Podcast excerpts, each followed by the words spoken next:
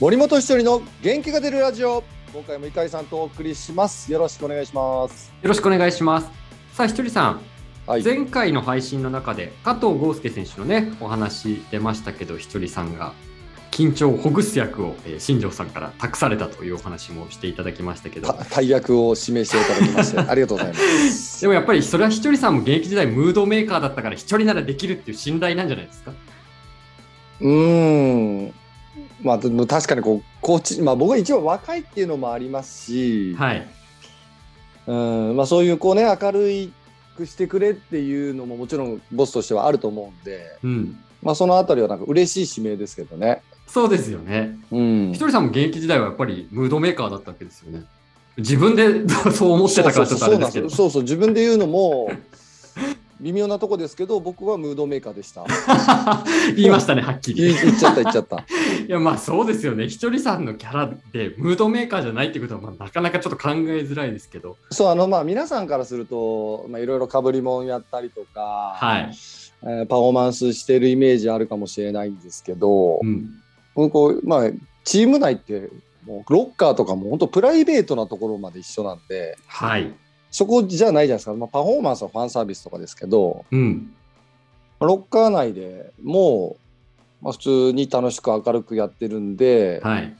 チームメイトはそういうイメージは持ってると思いますけどねうんまたやってるよみたいな。でもムードメーカーも正直自分も下がる時あるじゃないですか多分。はいはい でも俺はムードメーカーだって意識自覚してるとやんなきゃみたいなのもあるんですか？いや、ないですね。もう、だってあそうんなの疲れるじゃないですか。だから、その、まあ、ただ明るく楽しくはしゃいでて、チームメイトから、あいつうるせえな、みたいな、思われるのが一番痛いじゃないですか。はいはい。だから、そ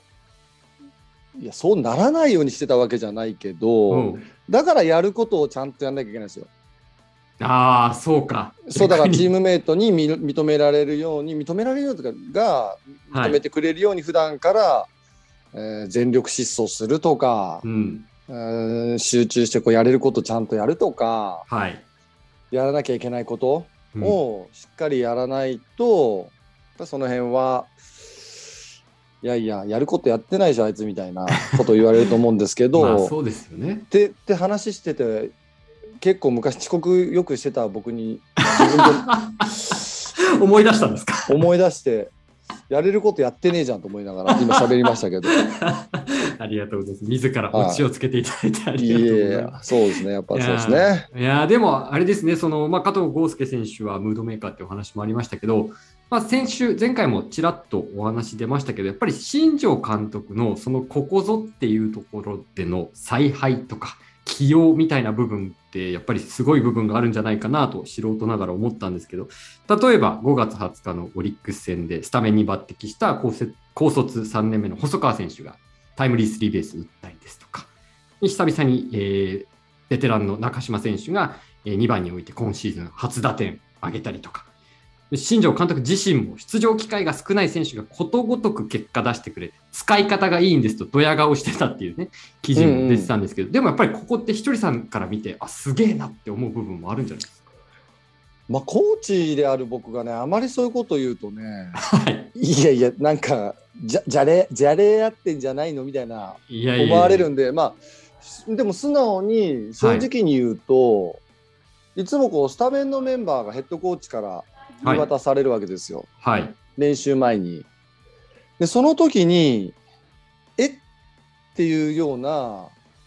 スタメンのこうラインナップがやっぱ多いんですよ。あ、そうですか。え？え？細川センセンターですか？とか言って、はい。はい。ええボスなんかセンターはもうしっかりと動かせてポジショニングしっかりして軸になるって言ってえ？ほ細え？細川今日センターですか？みたいな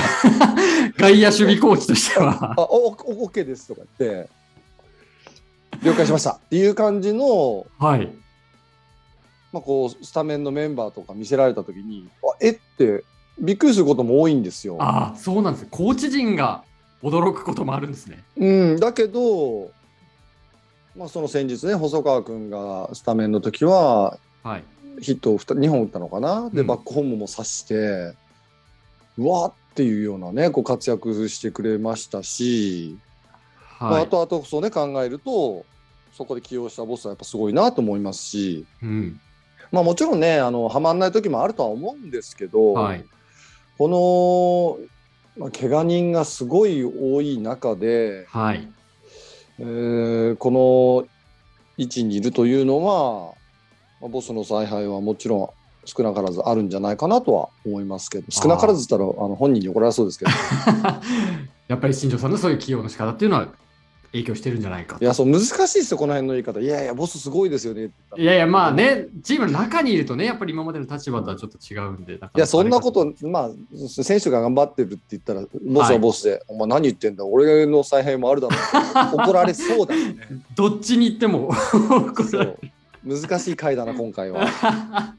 この辺りがあれでしょうね、その、はいはい。コーチとしての立場で、うん、このボイシーでこう発信していくところの難しさでもありますよね。うん。でも難しさであり、面白さでもありますよね。まあそうですね。どのくらいね、攻めて喋るのか。そう聞いてる皆さんがどう感じるか、はっきり言えよみたいなね。うん、でもひとりさんの心情もわかるみたいなねところもあると思うんででも万波選手なんかも4番で起用してこれ収録してるのが5月31日ですから前日のヤクルト戦では2発打って今その時点ではですけどセ・パ両リーグ通じてホームラン数トップですよね。そういう結果もは出しているっていうのもやっぱりこの辺りもすごいなと思うんですが。まあこの辺りはもう選手たちが、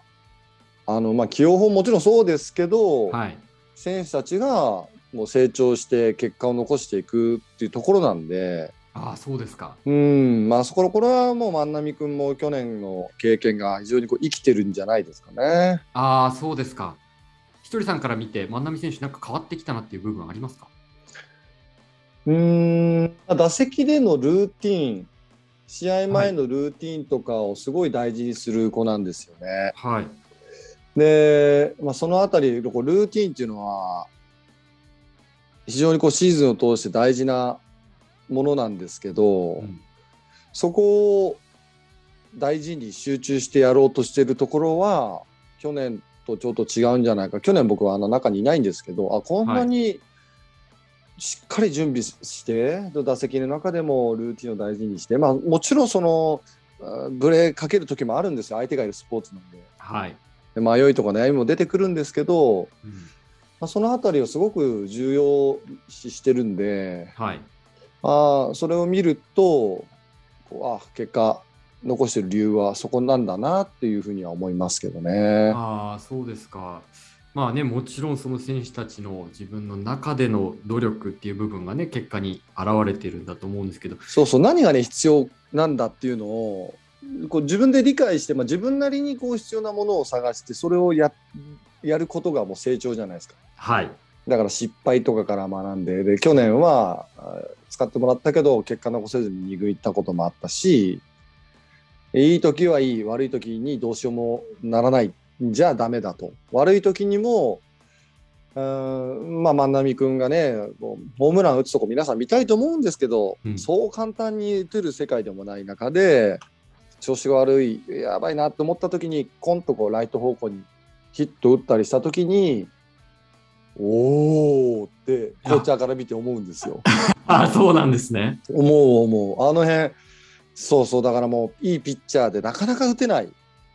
ボール球見極めるのも難しい、まあはい。でその中でまっすぐ捉えるのも難しいってなると大振りしたらやられる。うん。そこでコツンとこうライト方向におおおっていうのがそこからやっぱりリズムが出てきて次の打席でしっかりガチンって触れたり。はいまあ、この辺りは見てても頼もしいですし成長を感じますね。あまあそういうふうにひとりさんたちコーチ陣監督が感じるね選手のその結果を出す場面ですけれどもそうなるとまたその起用にもおやっぱりじゃあこいつこういうふうな成長してるからこういうふうにここで使おうとかここに置いてみようみたいなことにも当然つながってくるわけですよね。もちろんですねそういうところは多分一番見てるんじゃないかな監督は。あそうですか。うん、やっぱりひとりさんから見て新庄さんっていうのはそういうところのに敏感っていう感じですか？うん、よく見てると思います練習も、まあ、たまにこうね、あのこの選手のバッティングちょっと良くないよねとか一言ちょっとかけてあげてよとかいやだからそう僕僕外野守備コーチやんと思いながら。自分じゃなくて声かけてあげてって言われるんですか？そうそうそう。あのまあ本人が声かけることもありますし、はいはい。そうじゃないケースもあるんですよ。だからまあこの間もね矢沢君がお見合いしてエラー、うんまあはい。結果的にヒットになったんですけど外野手としてはエラー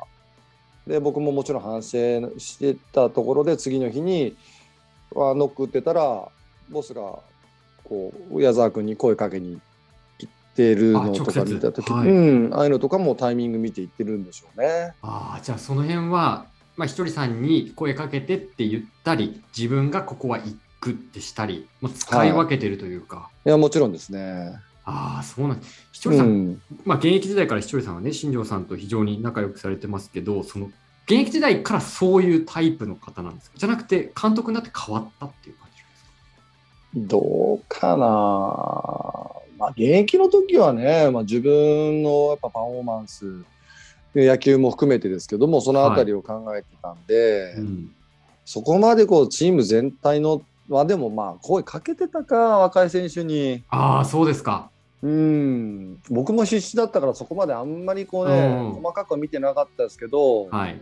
結構若い選手が現役の時新庄さんにいろいろこうアドバイスいただいたっていうのは聞くんで。あまあ、そういった意味ではね、